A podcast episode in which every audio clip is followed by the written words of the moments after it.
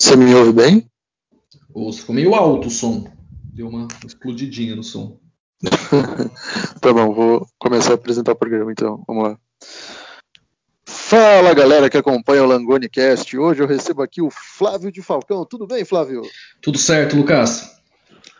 Flávio, é, a sua história ela é incrível, galera. Para quem não sabe, o Flávio ele simplesmente praticamente gabaritou a Fuvest e o Enem, cara. Então assim, mano, conta pra galera quem é você, da onde que você vem, o que que você come, cara, para conseguir fazer esse tipo de coisa, mano. Eu quero muito saber. Que isso, cara. Muito obrigado aí pela, pelo convite. Eu tô muito feliz de estar podendo contar um pouquinho aqui da minha história e, se possível, inspirar aí um pessoal a também passar no vestibular e conseguir conquistar o sonho aí de entrar na faculdade. Cara, eu sou o Flávio, então, tenho 24 anos. É, hoje eu sou formado em engenharia civil pela USP, né? Pela Poli USP Engenharia de Butantã. E eu prestei vestibular em 2013, né? Foi no ciclo 2013 para 2014, fiz FUVEST, tive uma pontuação bacana na FUVEST, acho que foi sempre o meu foco, né? Passar na USP. Só que eu também prestei ENEM. E até é engraçado porque é, eu, venho, eu venho de uma escola de interior, né? Eu, eu estudei minha vida inteira é, no interior de São Paulo. Então, assim, a escola ela era focada em vestibular e tudo mais, mas isso sempre meio que veio dentro de mim, assim, sabe? Teve um momento na minha vida que deu meio que um estalo. Eu falei, cara, eu quero passar engenharia na USP. Não sei exatamente de onde que veio é, essa inspiração, mas no fim das contas eu meio que coloquei na minha cabeça e comecei a procurar todas as fontes possíveis para passar. Então, eu acho que foi mais ou menos essa experiência e eu acho que é isso. Pô, cara, que demais, assim. E, cara, você prefere a FUVEST ou o Enem? Cara, até essa é uma coisa que eu comento bastante. A prova da FUVEST, ela é muito bacana porque ela é previsível. Ela é difícil, com certeza. Você sabe que vai ter questão que você não vai conseguir resolver. Você sabe que é complicado. Mas ela é uma, ela é uma prova que, se você fizer umas 10 provas anteriores, você entende o jeito da prova da FUVEST os elaboradores da prova têm um padrão de criação de questão.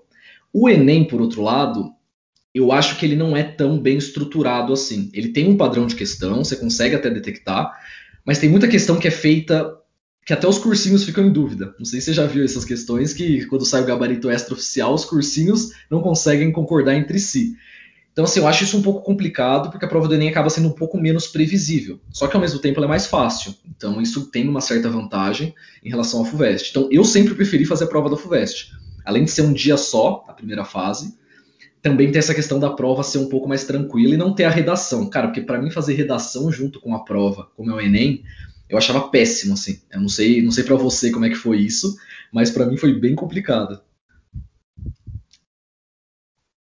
É, assim, eu preferiria que tivesse um dia só para redação, tá ligado? Que tem que mesclar. Exato. Claro, é você escrever parágrafo com forma diferente. Eu acho Cara, eu acho que devia ser diferente, tá ligado? Eu acho desconfortável o jeito como é, é feito a prova do Enem, tá ligado? Na verdade, eu acho que a prova do Enem, como um todo, ela é meio desconfortável, sabe? Eu acho que pra ficar bom teria que ser uns, pelo menos uns três dias de prova, tá ligado? Exato. É que eu acho que a grande dificuldade do Enem é que, por ser uma prova. O Enem ele veio com o objetivo de mensurar a qualidade do ensino médio, né? A ideia de juntar ele com a entrada na faculdade foi, na verdade, uma sacada muito boa, né? De criar o SISU então, ele é um misto de uma prova pública, né, que tem que ser aplicada para literalmente qualquer pessoa que quiser prestar. Então, aí tem 5, 6, 7 milhões de pessoas que prestam todos os anos. Só que ao mesmo tempo é uma prova para entrar no vestibular. Então é um pouco complicado, né? Porque tem que ter uma padronização de medir os conteúdos do ensino médio e tudo mais, só que ao mesmo tempo também tem que ser a prova de ingresso para o vestibular. Então eu acho que a FUVEST não tem isso, né? A FUVEST é uma instituição privada que eles fazem a prova do jeito que eles querem. Então eles não têm muito que prestar satisfação, tanto teve até aquela história, que a FUVEST antes eram três dias na segunda fase, né? Quando eu fiz, era assim. E eles perceberam que o segundo dia da FUVEST não tinha muita serventia. Eles falaram assim, cara, a gente meio que não consegue selecionar ninguém com esse segundo dia. Vão parar? E pararam, e mudaram completamente o formato da prova. Então, assim, fazendo um, um balanço, eu me sentia muito mais confortável fazendo a prova da FUVEST do que a prova do Enem. Mas o Enem é uma prova mais tranquila, na minha opinião, é uma prova mais tranquila em conteúdo, né? Então dá para você, você sai exausto, você sai cansado pra caramba, mas pelo menos é uma prova que você não precisa no estudo ter um estudo tão absurdo assim para conseguir ter uma nota boa. E, cara, é, acho que a galera quer saber, assim, como é que você estudava, cara, para conseguir ter esses, esses resultados? Perfeito. Eu, eu sempre tive muito a, a ideia de que quando você. Isso até um livro muito interessante fala, que é Seja Tão Bom Que Não Possam Te Ignorar. É um livro do Cal Newport, não sei se você conhece. E ele tem uma teoria que ele diz basicamente o seguinte: se você for bom o suficiente para que você tenha algum diferencial em relação às outras pessoas, você vai conseguir coisas que são valiosas. Então eu sempre tive um pouco dessa ideia. Eu falei assim, cara, como que eu consigo me diferenciar num mundo tão competitivo quanto o do vestibular, de forma que eu consiga passar onde muitas pessoas querem, né? Então, assim, eu quero passar na USP, né? Engenharia, que é um curso concorrido. O que, que eu preciso fazer para conseguir chegar nesse ponto? O que eu percebi é que algumas técnicas, assim, eu fui, fui criando com o tempo, descobrindo é, realmente com a prática, e uma delas foi que estudar teoria por estudar teoria não faz você aprender nada. O que faz você aprender é um aprendizado por feedback. Então, é você realmente prestar provas antigas, prestar exercícios na prática, fazer muitos exercícios, de forma a entender se você sabe mesmo os conteúdos. Então a minha, a minha preparação ela foi baseada assim, muito mais 50% em prática do que em teoria. Então foi muito de cara, matar a lista de exercício em matemática, física e química, eu fazia listas assim, quase sem teoria. Lista, lista, lista, lista, lista, e muito simulado. Então, assim, todos os simulados que entravam na minha frente, todas as provas antigas da FUVEST, até curioso. O pessoal me pergunta assim, cara, até que ano da FUVEST você acha que pode fazer, simula é, fazer como simulado, né? Eu falo assim, cara, até 2003 a prova é muito parecida. Mas eu fiz todas as provas da FUVEST, cara, assim, eu, eu peguei até 1990 e pouco e fui fazendo, porque esse era o meu estudo, entendeu? Quando eu sentava para estudar, eu pegava um simulado, fazia, depois tinha uma série de erros que eu fazia na prova, esses erros eu analisava de um jeito muito criterioso e com esse jeito muito criterioso, eu conseguia corrigir os meus erros. Então eu tinha uma, uma planilha que eu anotava todos os meus erros e falava assim, cara, eu errei uma questão de é, biologia dos animais. Por que, que eu errei essa questão? Cara, errei por besteira. Putz, por besteira dá para eu olhar só a questão, não é porque eu não sei o conteúdo. Ah, não, eu errei porque eu realmente não lembrava desse conteúdo. É um conteúdo que eu preciso estudar de novo. Então eu não estudava só o conteúdo da questão, eu estudava o conteúdo inteiro de novo, entendeu? Então se eu errei uma parte muito específica do conteúdo, eu, eu me circundava do resto para garantir que eu também não tivesse esquecido o resto, né? Então, eu acho que foi uma preparação muito focada em resultado, assim. Então, quanto eu tô tirando na FUVEST no simulado? 70? Não, eu quero tirar mais. Então, deixa eu analisar essas 20 questões que eu errei. Eu até falo muito isso, assim. Eu não, eu não acertei 83 questões da FUVEST, eu errei 7, entendeu? Eu tinha muito essa perspectiva de olhar os meus erros, porque acho que é aí que você consegue melhorar, entendeu?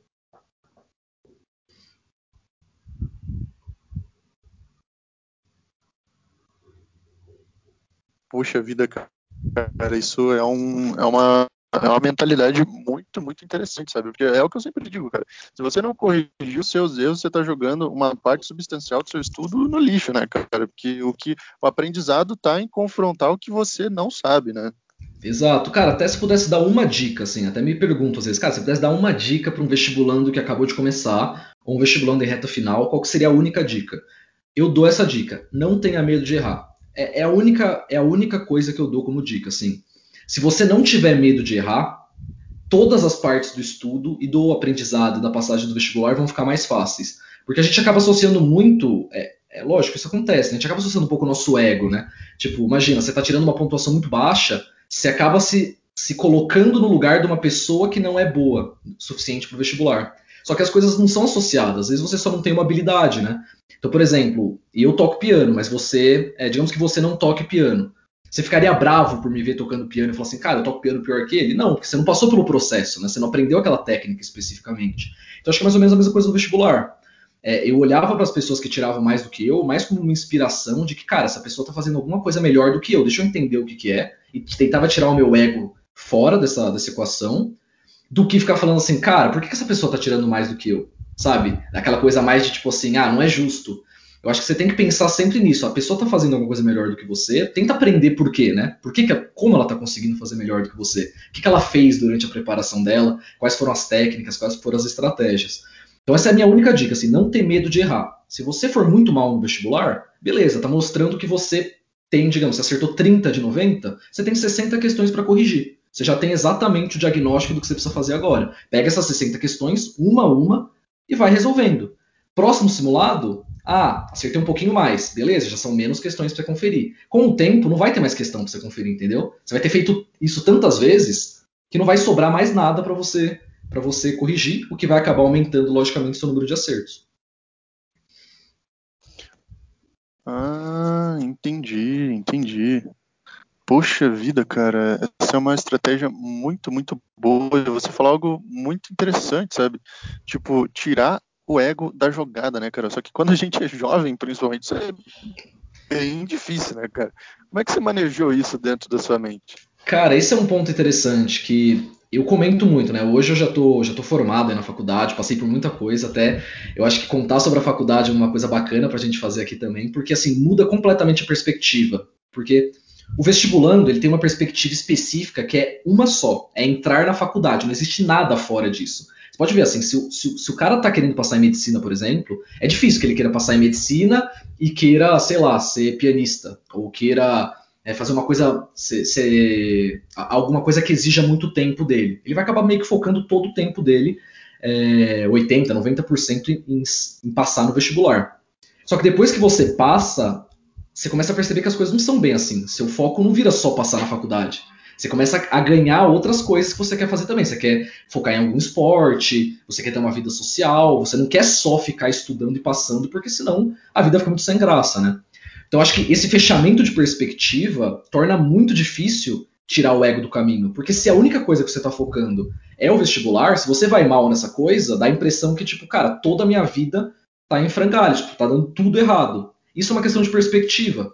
Tem um livro muito interessante que, que ele fala que o que você foca a sua atenção é a maneira como você interpreta a realidade e a maneira como você sente. Então, não importa se sua realidade é boa ou ruim, o que importa é como você foca nela. E se você foca em coisas ruins, a sua perspectiva fica menor. Então você olha para as coisas como se fossem, nossa, olha, minha vida inteira é isso e isso tá ruim. Então minha vida inteira tá ruim. Só que quando você começa a olhar mais para as coisas boas e começa a analisar, tirar um pouco o ego do caminho, você expande sua visão. Você consegue olhar para sua vida como, cara, minha vida tem outras, outros aspectos, entendeu? Então acho que esse foi um ponto muito importante que eu demorei para aprender, né? Eu tive que passar pela faculdade inteira para conseguir perceber isso, que tirar o ego do caminho é muito importante, mas não é fácil. Então, qual seria uma técnica mais mais prática que eu daria? Quando você errar uma questão, quando qualquer pessoa errar uma questão ou tirar uma pontuação baixa, dá um tempo, espera, não precisa assim encarar aquilo naquele momento. Mas encare como se fosse a correção de prova de outra pessoa. Fala assim, cara, não fui eu que fiz essa prova. Como que eu, como que eu ajudaria essa pessoa a melhorar? Entendeu?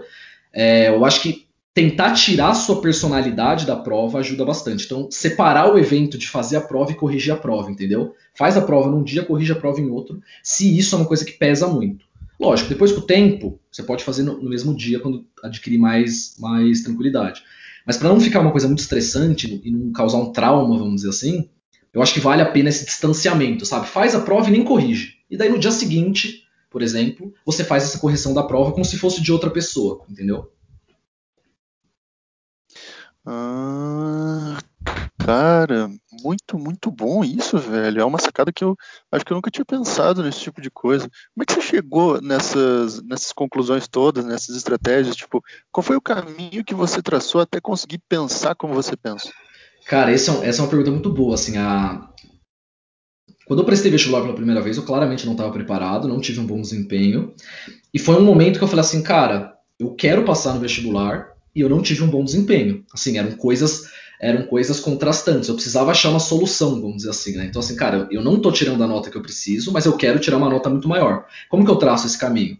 Cara, eu fui fazer o que todo mundo faz, que é procurar literalmente no Google, né? Falar assim, cara, como eu melhoro e tudo mais. Eu lembro que na época, no Brasil, eu não achei nada. 2013, assim, era, tinha muito pouco conteúdo específico disso. Como eu é, até comento, não tinha Instagram, por exemplo. Essa coisa de ter um Instagram de, de dicas. É, tinha grupos do Facebook, mas era uma coisa muito. É, assim, não era uma coisa organizada, como hoje tem canais no YouTube e tudo mais. Cara, daí, por sorte, eu falava bem inglês, né? Então eu comecei a procurar em conteúdos mesmo de outros países, americanos, conteúdos da Europa e tudo mais. E eu comecei a encontrar um pessoal, um pessoal que falava sobre tipo, como eu passei em Harvard, como é, eu consegui ganhar uma medalha de ouro na Olimpíada de Matemática. Comecei a ver umas coisas e falei assim, cara, esses caras estão performando num nível muito alto, né? O que será que eles fazem? Seria a mesma coisa que, sei lá, eu quero ser um nadador de sucesso, eu pesquisasse a vida do Michael Phelps, entendeu? Eu, eu dissequei o que esses caras faziam. Então eu comecei a procurar todos os canais desses caras no YouTube, ver blogs que eles tinham escrevendo. Eu conheci esse Cal Newport, que é um cara muito bom que fala sobre estudo, né? É, sobre estudo e produtividade. E eu comecei a devorar conteúdo. Então eu lembro até que nas férias de dezembro e janeiro, eu, cara, devorei todos os conteúdos que existiam de como estudar.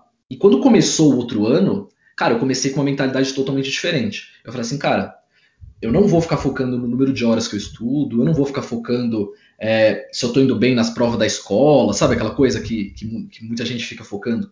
Eu vou focar 100% no meu, na minha meta, que é o vestibular. Então, cara, eu primeiro entendi como a prova da FUVEST era, eu fiz um, vamos dizer assim, ó, eu dissequei toda a estrutura da prova da FUVEST para ver o que caía. Eu lembro até que antes da prova, eu fiz um quadro de estimativas de quanto teria que tirar em cada matéria. Então, assim, foi uma coisa muito voltada para os dados, sabe? Falei assim, cara, na primeira fase, se eu acertar tantas questões de tal matéria e tal matéria, eu posso errar tanto da outra. Na redação, eu preciso tirar tanto. E fiz vários cenários para ver se eu ia conseguir passar no fim das contas ou não. E eu estava muito confiante, entendeu? Então, eu consegui chegar numa preparação que fez tudo isso. Então, depois que eu dissequei e entendi a prova, eu comecei a fazer muito uma abordagem focada em simulados e provas antigas. Eu falei assim, cara, se eu consigo ir bem numa prova antiga, é o melhor termômetro possível de que eu vou bem no dia da prova. E eu também me acostumo com o fato de ter que fazer uma prova de 90 questões, ou fazer uma redação e 10 questões de português, como é a segunda fase, que é uma coisa difícil. É, eu acho que a maior dificuldade que existe no vestibular, eu vejo como duas. A primeira delas é o fato da prova ser quase que um soco, né? Ela, ela, é muito intensa, a prova do vestibular. Então, assim, te dão não sei quantas folhas de papel e você tem que resolver tudo em cinco horas. É muito pesado isso. Só que ao mesmo tempo, é o nervosismo, é não estar acostumado. É o que você faz quando a prova chega para você. Então, cara, a prova chegou para você, e você começa a ver as questões e você acha que você não sabe, vem bate um, uma desconfiança, um nervosismo, uma ansiedade que pode estragar todo o processo de preparação. Então, os simulados para mim foram o pilar, assim, foram o norte principal que eu usei na minha preparação. Porque eu falei assim, cara, se eu consigo ir bem no simulado, usando o mesmo tempo, fazendo sem consulta, fazendo tudo igual, no dia da prova é só repetir. É literalmente fazer o que eu fiz no treino. E foi muito uma abordagem próxima do que, por exemplo, o Michael Phelps faz. O Michael Phelps, ele é, conta, diz a lenda que ele ficou seis anos sem perder um treino. Então, literalmente, ele treinava 365 dias por ano. E ele falou, ele falava assim, cara, quando eu chego na hora da prova, eu só repito. Eu ouço a mesma música, eu faço é, o mesmo, mesmo aquecimento, o mesmo alongamento e nado exatamente como no dia do treino. Então, para mim, foi muito isso, sabe? Eu meio que segui minha rotina exatamente igual, fiz o, a prova como se fosse um simulado, entendeu? Ah, caramba, cara, eu acho que eu, essas dicas elas são incríveis, velho. Tipo, tu já pensou assim em montar um, sei lá, um, um e-book, de repente, tipo, você tá com esse projeto agora no, no Instagram para isso, né?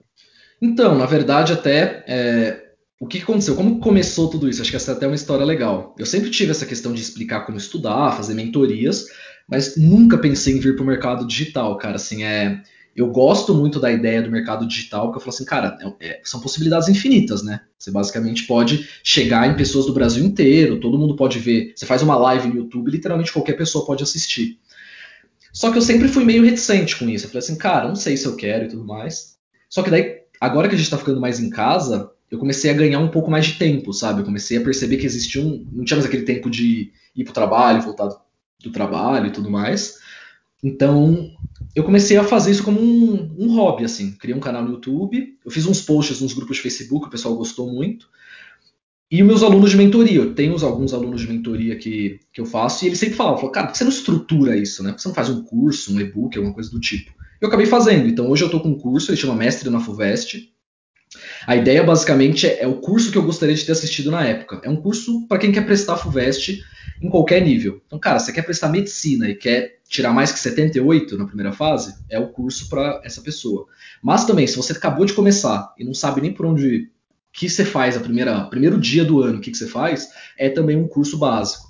Então eu tentei explicar todas essas técnicas que eu falo aqui voltado para a FUVEST. Como que você tem o desempenho máximo? Assim? Como que você consegue tirar a maior nota possível na FUVEST E lá eu explico, assim, essa técnica dos simulados, como que eu fazia a prova, né? Porque eu acho que a execução da prova é muito importante. Você tem 5 horas, 90 questões de diferentes níveis de dificuldade. Como que você executa isso? Você faz em ordem? Não. Você deixa o gabarito para o fim? Não. Você tem vários erros que você pode não cometer e várias coisas que você pode acertar. E por último, tem os tipos de questão. Eu acho que essa foi uma sacada que eu acabei tendo de tanto fazer provas, que a FUVEST ela tem mais ou menos 12 tipos de questão. Assim, quando você pega a primeira fase, tem a questão que é a historinha. Tem uma historinha, ele conta, e a história em si não importa. O que importa são alguns dados específicos dessa história. Tem a questão que eu chamo de osso duro de roer, que é a questão mais difícil que existe, que é aquela questão que você sempre vai pular. Você não precisa fazer essa questão. Essa questão ninguém vai acertar. Vai ser tipo 15% das pessoas que vão acertar. Então, percebendo todas essas coisas, eu acabei montando essa proposta. E assim, eu acho que é mais ou menos isso, sabe? É tentar condensar tudo isso que eu falo de alguma maneira, sabe? Hum, caramba, cara, que demais, assim. E há quanto tempo que você trabalha com isso?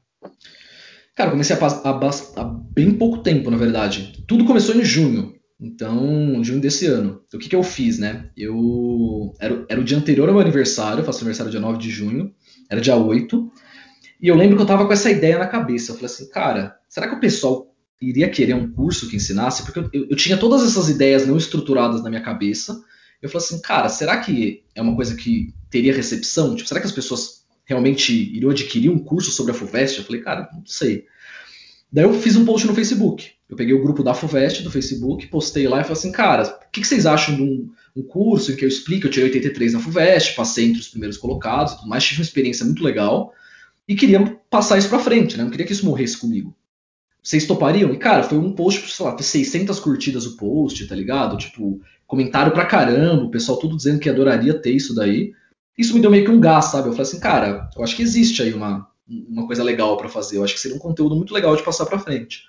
E eu comecei mesmo com o canal no YouTube e o Instagram, sim, gratuitamente passando os conteúdos de forma a realmente meio que agradecer por tudo que eu aprendi, entendeu? Todos os YouTubes que eu assisti, todas os, as pessoas que eu acompanhei. Eu comecei esse projeto e também para quem quer se aprofundar realmente em uma coisa estruturada, eu criei essa proposta do curso, né? Pô, cara, isso tudo é, é simplesmente incrível, assim, você, pô, um engenheiro com paixão pela educação, da onde que veio isso, cara? Tipo, que você descobriu, então, uma segunda paixão, né? Exato, assim, eu sempre gostei de ensinar. É, até é interessante isso, porque durante meu ensino médio inteiro, eu, eu ganhava a minha vida, entre aspas, dando aula particular. Então eu dei muita aula particular. Nossa, acho que eu dei centenas, assim, sabe? E era uma coisa muito gratificante, porque eu conseguia meio que me virar sozinho, sabe? Sem precisar depender dos meus pais e tudo mais. Então foi uma coisa muito gostosa poder é, dar aula particular, ajudar as outras pessoas e ao mesmo tempo também fazer isso como, como uma coisa remunerada. Então isso acabou me dando um gosto de falar assim, cara, eu acho que eu levo jeito para ensinar. Porque o pessoal falava, cara, por que, que você não dá mais aula? Eu falava, cara, não tenho tempo, eu tenho que estudar para vestibular também, né? Então, é, dar aulas particulares me, me acendeu essa vontade só que quando eu passei na faculdade, isso acabou ficando um pouco mais difícil, sabe? Eu acabei focando bastante na faculdade, eu tinha umas, uns outros interesses, e eu acabei diminuindo muito a quantidade de aula particular que eu dava. Então, eu dei, eu dei bastante aula particular durante a faculdade, mas menos do que eu dava no ensino médio.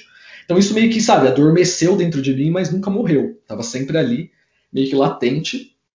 E agora, com essa oportunidade que eu tive de voltar com as mentorias e tudo mais, voltou essa vontade de ensinar, sabe? Assim, é, não existe nada mais gratificante do que um aluno chegar para você e falar assim, cara, eu não vou desistir, meu sonho é fazer medicina, meu sonho é, é passar na FUVEST, cara, eu tô tirando 40 na primeira fase. E você acompanhar esse aluno pouco a pouco, ensinando as técnicas e vendo, pertinho mesmo do aluno, assim, sendo aquele cara que anda com as mãos dadas e ver o aluno chegando em 60, 70, subindo assim uma quantidade de pontos absurda.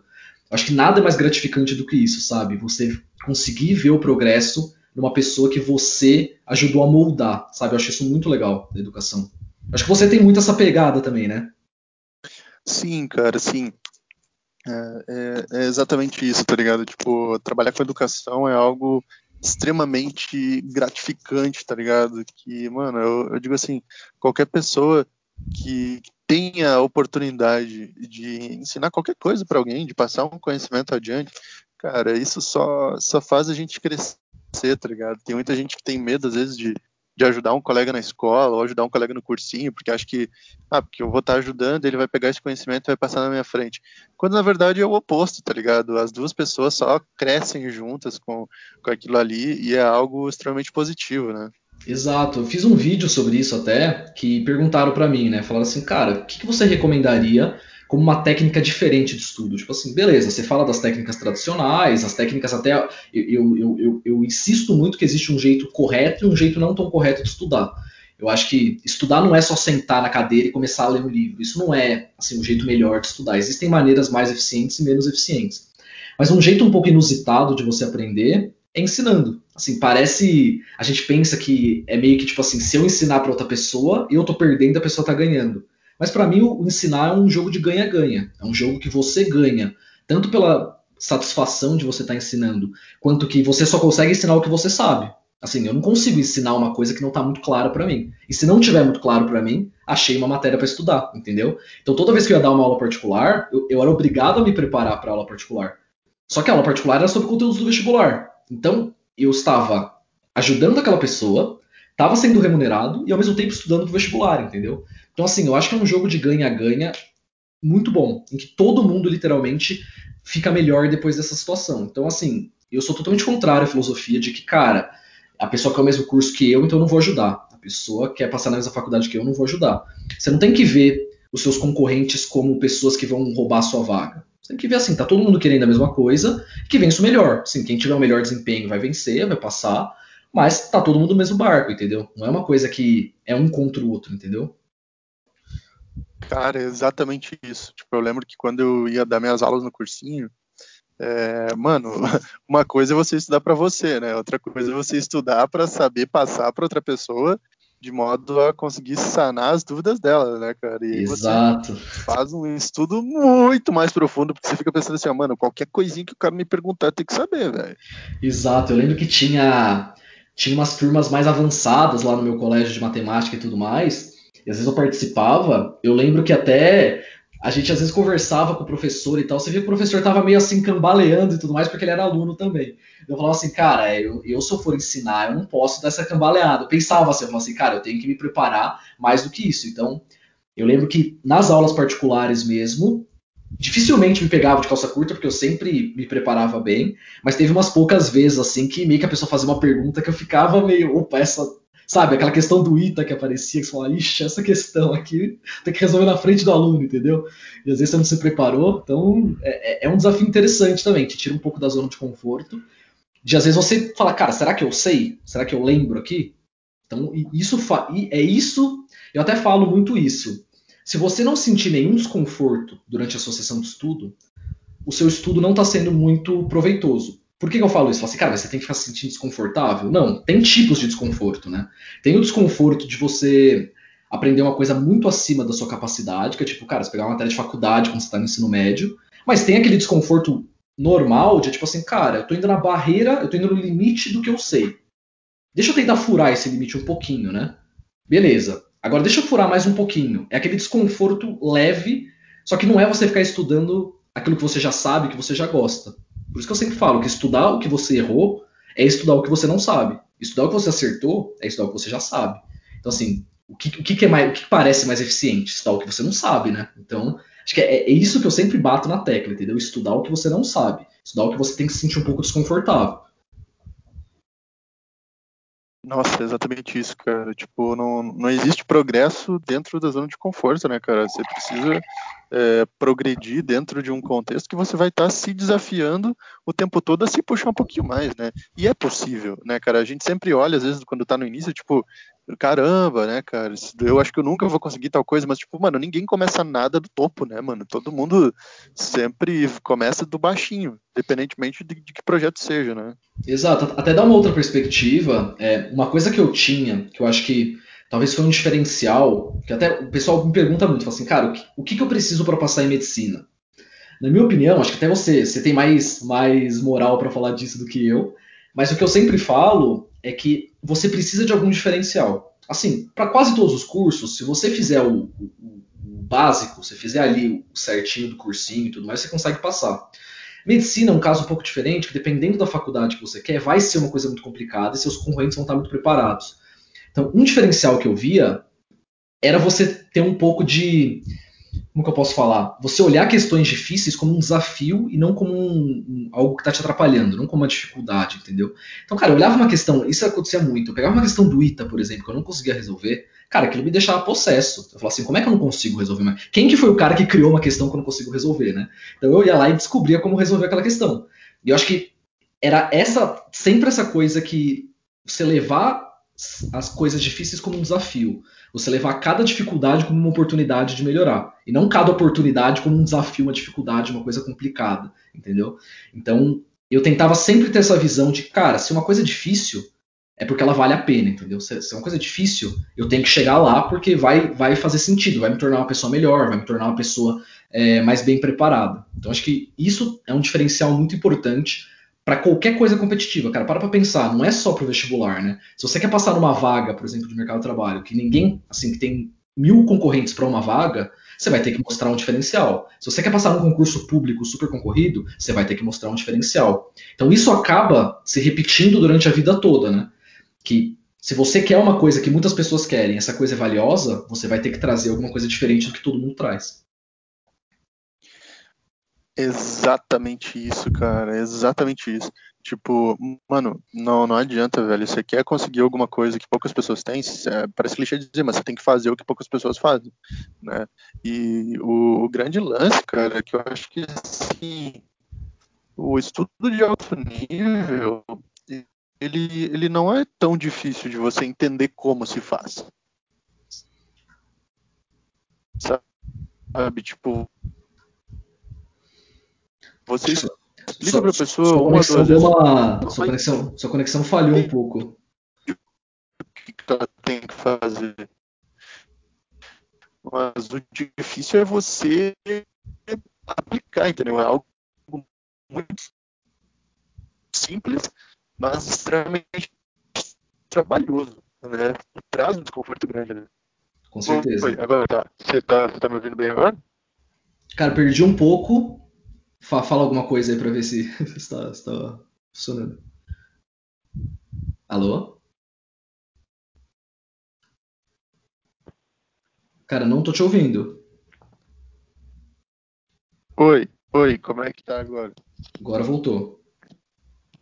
Tá, você tava, beleza. Você tava é, falando então vou... que, que é mais fácil a teoria que a prática, né? Isso, isso, eu vou, eu vou começar essa parte de novo, tá? Daí e corta, aí, né? isso daí eu, isso, daí eu, isso daí eu corto na, na edição, tá? É, vamos lá. Pois é, cara, exatamente isso, cara. Eu acho que o estudo de alto nível ele é muito simples de você explicar para a pessoa como é que se faz, mas ele é extremamente trabalhoso de se aplicar, né? E geralmente são coisas simples que você faz, mas que exige um, um, desgaste muito grande, né? Uma dedicação muito grande. E é que nem você falou, é, se você quer alta performance em qualquer coisa, você vai ter que entregar um rendimento que, que não tem como fugir do fato dele ser extraordinário, né? Mas eu posso até falar uma coisa, assim, é, muita gente quando ouve isso fala assim, cara, então não tem esperança, tipo, eu nunca vou ser um cara de alto nível, já era. Mas até na verdade, eu, eu dou até uma palavra de esperança para essas pessoas, que quando você tá num nível básico, vamos dizer assim, digamos que você é um corredor amador, então você corre ali seus 5 km e você faz aí uns 35 minutos, vamos dizer assim. Você tem um tempo bem normal assim. Cara, para você melhorar de 35 minutos e 5 km para 30, é bem tranquilo. Tipo, às vezes em duas, três semanas de treino você consegue melhorar. Para melhorar de 30 minutos para 25, aí já é um pouco mais complicado. De 25 para 20 é bem complicado. E de 20 para 15 é quase impossível. Você tem que ser um atleta de elite. Então, o que, que eu quero dizer com isso? Se você está tirando tipo 40 na FUVEST e tem 90 questões, para você passar para 50 é bem tranquilo. Para você passar para 60, ainda é tranquilo. 70 já é um pouco mais difícil, 80 já é uma coisa bem, bem complicada. Então, o bom é que a graduação ela é justa, entendeu? Quando você está com uma performance não tão boa, melhorar é muito fácil, é muito rápido. Se você executar o básico consistentemente por um certo tempo específico, você vai conseguir ter resultado. Esse é o legal, entendeu? É meio que comprovado que você vai conseguir ter um resultado se você só organizar coisas básicas, entendeu? Cara, mantenha consistência, usa uma técnica de estudo eficiente e faz isso por um mês seguido, cara, eu não, eu não assim, eu acho que não tem ninguém que não consegue melhorar o desempenho se estiver num nível bem inicial. Agora, quando você já está num nível ali de tirar 70, por exemplo, no FUVEST, eu uso essa graduação porque eu acho que é, é uma maneira mais ou menos de medir o, o quanto que a pessoa está preparada na prova, né? Lógico, tem outras medidas, mas eu uso a FUVEST mais para ficar fácil de exemplificar. Mas se você está tirando 70, a sua margem de erro começa a diminuir cada vez mais, né? Você tem poucas questões que você pode errar. Então, os detalhes começam a contar a partir do ponto que você já é bom, mas você quer ser ótimo, entendeu? Então, isso que eu acho que é legal. Quando você está num nível que ainda tem muito espaço para melhora, a melhora é rápida. E quanto menos espaço para melhora, menor o tempo. É aquele negócio da teoria dos ganhos marginais, né? Quanto mais próximo você fica da, da máxima performance, mais difícil fica você ganhar um ponto, mas o inverso é verdadeiro. Quanto mais longe da alta performance você está, mais fácil é subir nessa escala. Caramba, cara, é muito isso. Isso é uma coisa que eu digo para todo mundo, cara. Para você sair do zero para os 80% é uma barbada, tá ligado? Agora dos 80% para os 90%, que é onde é, o diferencial mesmo, cara, é um sacrifício, né? E dos 90 para os 95% é um sacrifício triplo, né? Exato, acho que tu, tudo acaba virando marginal nessa, nesses ganhos. É, é, literalmente, eu gosto de pensar no exemplo do esporte, cara e eu cito muito exemplo do esporte, porque o esporte é muito parecido com o vestibular nesse ponto. As, as habilidades que você precisa são muito parecidas, né, na questão mental, e ao mesmo tempo também, cara, na natação você ganha por milésimos de segundo. Tipo, já teve provas que o cara ganhou por literalmente meio centímetro, entendeu? Então, assim, é um esporte de detalhe, sabe? É um esporte de tipo, cara, cada braçada tem que ser feita do jeito perfeito. Só que tem o outro lado também. Se você for pensar num nadador mediano, você não precisa se preocupar com cada abraçada, mas você precisa pelo menos ter uma boa abraçada, entendeu? Você precisa ter uma abraçada consistente, que seja boa, mas não precisa ser a melhor abraçada em todos os momentos. Você não precisa bater perna do jeito certo todos os momentos. Mas você precisa pelo menos ter um caminho bom, entendeu? É isso que eu sempre falo. Se você tiver. Esse acho que é o ponto que resume tudo. Se você tiver uma estratégia e sua estratégia for boa, é só seguir a estratégia.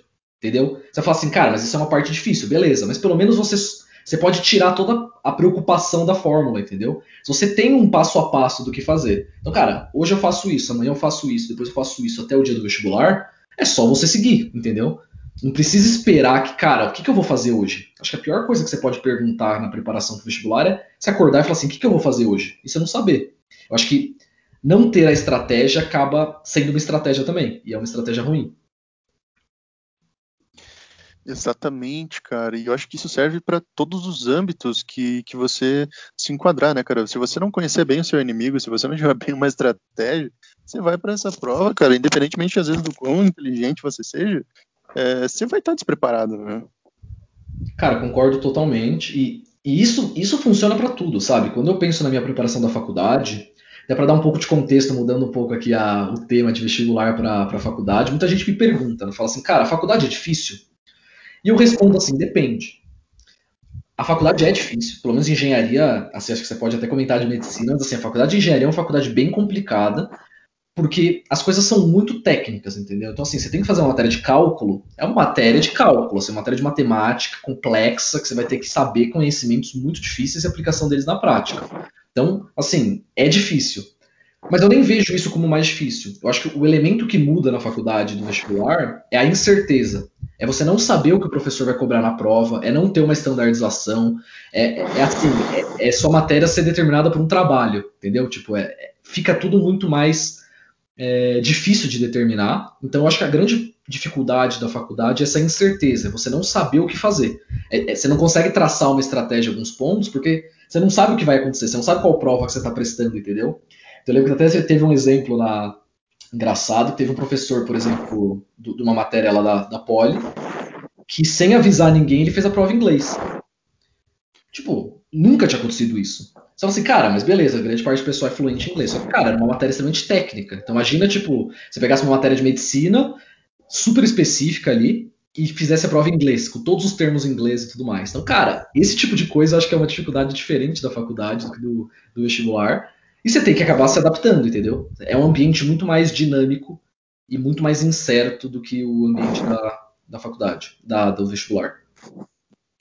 Caramba, cara, do nada fazer uma prova em inglês, velho. Cara, como é que a turma reagiu assim quando viu que era tudo em inglês? Porque não cara, tem choro, né? Vai ter que fazer, né? Cara, fizemos e levamos, levamos. Fomos mal, cara. A turma foi mal pra caramba. Consegui recuperar depois. Mas foi difícil. E assim, é, são, você vê, são outros tipos de dificuldades. Estou dando um exemplo aqui, mas assim, essas coisas acabam acontecendo com uma certa frequência até, sabe? Tipo assim, de coisas incertas acontecerem e a gente não ter muito para onde fugir ter que se adaptar. Eu acho que é muito parecido também com o mercado de trabalho, né? O, o, a grande diferença de um trabalho para o vestibular é que o vestibular você pode criar uma estratégia no começo do ano, ela não vai mudar. Tipo, você sabe que a prova está lá no fim do ano. O trabalho é, é, muito menos certo, entendeu? As coisas mudam, a estratégia muda, a, a, a meta muda, o objetivo muda. Então, o, o, vestibular, eu até falo muito isso. Acho que uma das épocas que eu fui mais produtivo na minha vida foi a época do vestibular, porque eu não tinha que me preocupar em nenhum momento com a estratégia e nem com o objetivo. Tava tão claro para mim o que eu precisava fazer que eu só fazia, entendeu? Eu não, eu não me preocupava um segundo com outra coisa além de executar a estratégia. Mas em outros âmbitos da vida, você tem, acaba tendo que se preocupar em criar estratégia a todo momento, entendeu? De adaptar a estratégia, atualizar a estratégia, porque senão muitas coisas acabam tomando teu tempo e você se perde, entendeu? Sim, cara, com certeza. Tipo, é, nesse sentido, acho que é importantíssimo, né, Não tem como fugir disso, parece até um clichê dizer, mas, cara, se você não tiver foco no que você tá fazendo e não tiver uma extrema dedicação nisso, não, nada vai dar certo, né, cara? Não, não importa, né? Exato, assim. Eu acho que depois de um tempo que você já tá já tá acostumado a se focar, você consegue até focar em mais coisas. Então, por exemplo, hoje em dia eu estou fazendo mais de uma coisa ao mesmo tempo, mas eu consigo compartimentalizar até certo ponto. Mas também não é uma coisa perfeita. Às vezes a gente acaba perdendo o controle né, das coisas. Então, eu acho que isso acaba complicando um pouco. Mas eu acho que faz parte, entendeu? Hum, cara, cara vou te interromper aí, mas cara, teu microfone tá fazendo um pouco de barulho. Não sei se é quando você respira, coisa do tipo, mas tá tipo bem. ah, e agora? E agora, como é que tá? Deixa eu ver. É que teve um momento aí que, tipo, começou a fazer meio que o, o movimento da respiração, tá ligado? E, ficou meio alto. Não sei se isso acaba aparecendo no, no áudio. Não, não, fica tranquilo. Isso daí é, é algo que nem, nem, nem. Tipo, a proposta do podcast é meio ser sem. Um, tanto quanto ser sem edição mesmo, tá ligado? Tipo, é. Tipo, que eu coloquei o, o microfone perto do nariz mesmo. Foi, ah, pode crer. Não, eu só tô falando porque às vezes, sei lá, né? Eu sou meio noiado com essas coisas. Mas, boa, não, volta, corta aí, depois vamos voltar aí pro assunto. Pois é, cara, tipo, você estava falando a respeito da importância de ter foco, né, que você consegue é, compartimentalizar algumas coisas e outras não, né, e tudo mais. É, assim, todos os momentos da minha vida eu sempre fiz mais de uma coisa ao mesmo tempo, assim, é, acho que isso começou na, no vestibular que eu eu estudava piano, né? Então até o terceiro ano do ensino médio eu, estudei piano, conservatório, junto com os estudos. E eu sempre fazia alguma atividade extra também, sempre fiz esporte. Eu gostava muito de teatro, né? Então durante minha vida eu fiz teatro em várias oportunidades. É, fiz na, no ensino médio, fiz na faculdade. Eu gostava muito, porque eu tenho a ideia que todo mundo precisa ser um pouco multifacetado, assim, independente de qual é o seu foco. Tipo, para mim eu sou o cara mais de exatas mas eu não acho que você tem que abandonar as outras áreas só porque você é mais de exatas. Então, assim, eu, eu sempre tive mais facilidade com números e tudo mais, mas eu nunca abandonei a questão de entender, por exemplo, a parte histórica, gostar de filosofia, gostar de literatura. Eu sempre gostei muito de ler, sempre gostei muito das artes, né? Então, de música, de cinema, de teatro. Então, eu sempre tentei meio que, ao mesmo tempo que eu sou focado na parte mais exatas e tudo mais, não perder a humanidade das coisas. E assim, esse é até um conselho que eu dou para qualquer pessoa você tá, às vezes a pessoa tá pensando no vestibular, ela meio que esquece de fazer o resto das coisas, entendeu? Então, assim, cara, eu tô pensando pra medicina, eu só sou, eu sou o cara que presta pra medicina e só. Tipo assim, tem gente que fala assim, cara, eu não faço absolutamente mais, mais nada. O problema, na minha opinião, é que mesmo que você passe, depois que você passar, você vai acabar sentindo um pouco de vazio em algumas partes da tua vida, entendeu? Você vai acabar falando assim, cara, eu não. E aí, tipo, eu entrei na faculdade agora, tipo, o que, que eu faço? Porque a faculdade acaba te dando bastante tempo livre, né? Então você fala assim, cara, e aí? Tipo, o que mais, né? O que, eu faço no meu tempo livre, entendeu? Então acho importante você ter hobbies, ter coisas que você faz no teu tempo livre, lógico. Isso nunca pode ser o seu foco principal, mas ser um foco secundário é interessante. Eu não sei como é que você vê essa questão. Cara, é, eu concordo demais com você, sabe? Tipo, é claro que você nunca pode deixar de viver, né? Você precisa ter um alívio para sua cabeça, mas quando você está focado num projeto, você tem que saber o que, que você está fazendo, né, cara? E você tem que saber que é aquilo ali que você quer, né, mano? Exatamente. É, eu acho que o foco ele é super importante, mas você precisa meio que ter uma. É, é, que nem aquela coisa que tem do, do mergulho, né? Quando você mergulha por muito tempo, você precisa meio que voltar de tempos em tempos para dar uma des despressurizada, né? Eu acho que é isso, sabe? Quando você está prestando vestibular, você está sempre muito tenso, olhando pontuação, você faz um simulado e não vai tão bem, compara a nota com seus amigos, fica aquela coisa tipo milhões de informações, ruídos na tua cabeça. E se você não tiver algum lugar para meio que despressurizar, acaba atrapalhando muito. Então, para mim, por exemplo, a corrida sempre foi um despressurizador. Desde o ensino médio, eu sempre gostei de sair para dar uma corrida, assim, meio que tipo, sabe, é, liberar umas endorfinas e me sentir melhor quando eu estava muito estressado, coisas desse tipo. Então, acho que cada um meio que tem que achar qual é teu despressurizador. Você procurar o despressurizador da, da vida nesses momentos, sabe? Pode ser, às vezes, assistir um filme, pode fazer, fazer um esporte, tocar um instrumento, é, fazer aula de culinária, sei lá, qualquer coisa que seja interessante, entendeu? Que seja uma coisa que realmente você goste. Exatamente, cara, exatamente. E assim, agora me caminhando um pouco mais pro final do programa, tipo, depois de tanta experiência que você passou, cara, você tem alguma mensagem assim, tipo, para os vestibulantes que estão acompanhando a gente e tudo mais? Cara, uma coisa que eu queria que tivessem me falado, que eu me arrependo um pouco, de, assim, se eu fosse perguntar assim, cara, o que, que você faria diferente, né? Eu acho que eu sempre fui muito focado em que as coisas iam acontecer como eu planejava e não me abri muito para as possibilidades como eu poderia. Então o que eu falo é isso, cara, por mais que você hoje seu sonho seja prestar medicina, engenharia, você quer ser médico, engenheiro, tudo isso pode mudar, cara. Assim, tudo isso pode. Você vai entrar na faculdade, vai fazer medicina e vai virar um empresário. Você vai fazer engenharia e vai virar um jornalista, sabe? Tudo pode acontecer. E como que, como que esse processo acontece? Você estando aberto, entendeu? Tipo assim, nunca negue um convite para um, pra conversar com alguém, sabe? Nunca nunca negue uma amizade que possa ser bacana para você expandir um pouco o seu horizonte. Acho que é um pouco disso. Estar aberto para as possibilidades. Lógico, isso não quer dizer que você tem que estar aberto agora no momento de vestibular. É mais uma coisa para a vida, assim, sabe? Você pode focar agora, cara, quero passar em medicina e tal, passei.